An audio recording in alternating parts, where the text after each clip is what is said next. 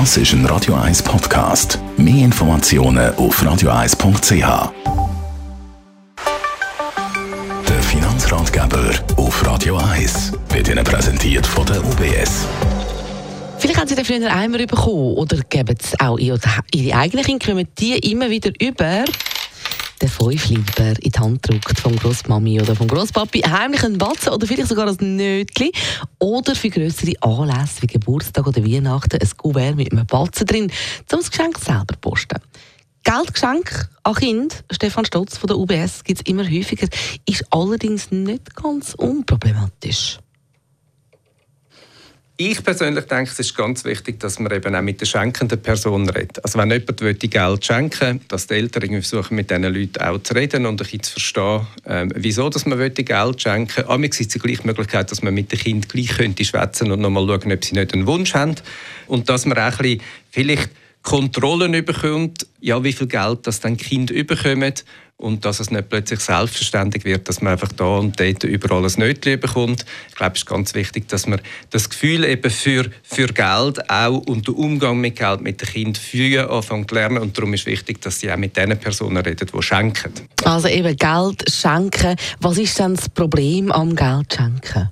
Ja, alle Eltern, die Kinder haben, kennen das Thema. Geldgeschenk, einerseits ist es immer schön, wenn ein Kind Wünsche hat, finde ich, wenn es ganz etwas Konkretes wollen, dann kann man versuchen, das zu erfüllen. Amix ist es so gross, eben, dann muss man ein bisschen schauen, dann braucht es vielleicht von verschiedenen ein Geld, aber wenn es dann nur Geld ist, dann glaube ich, gibt es ein paar Tipps, die man sollte befolgen sollte. Insbesondere, dass Kinder eine Chance haben, eben auch zu lernen, mit dem Geld umzugehen. Und eben ein Tipp haben wir von dir schon gehört, das heisst, mit den Schenkenden reden, aber auch mit den Kindern, die das Geld bekommen oder sich Geld wünschen?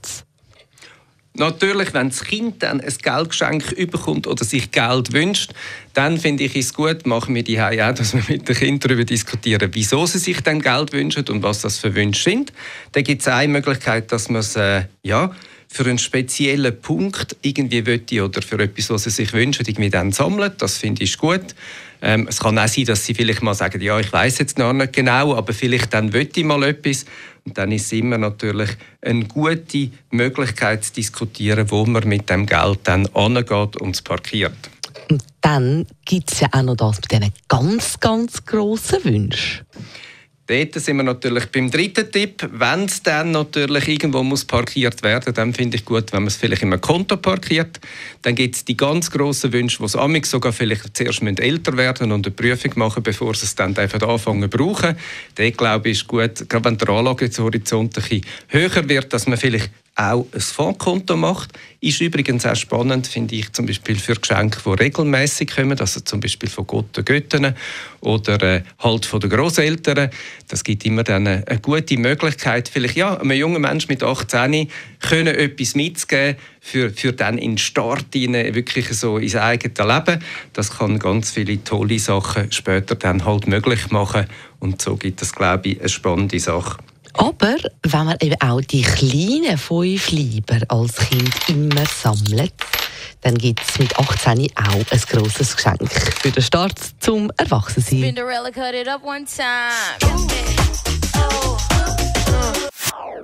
Das ist ein Radio 1 Podcast. Mehr Informationen auf radio1.ch.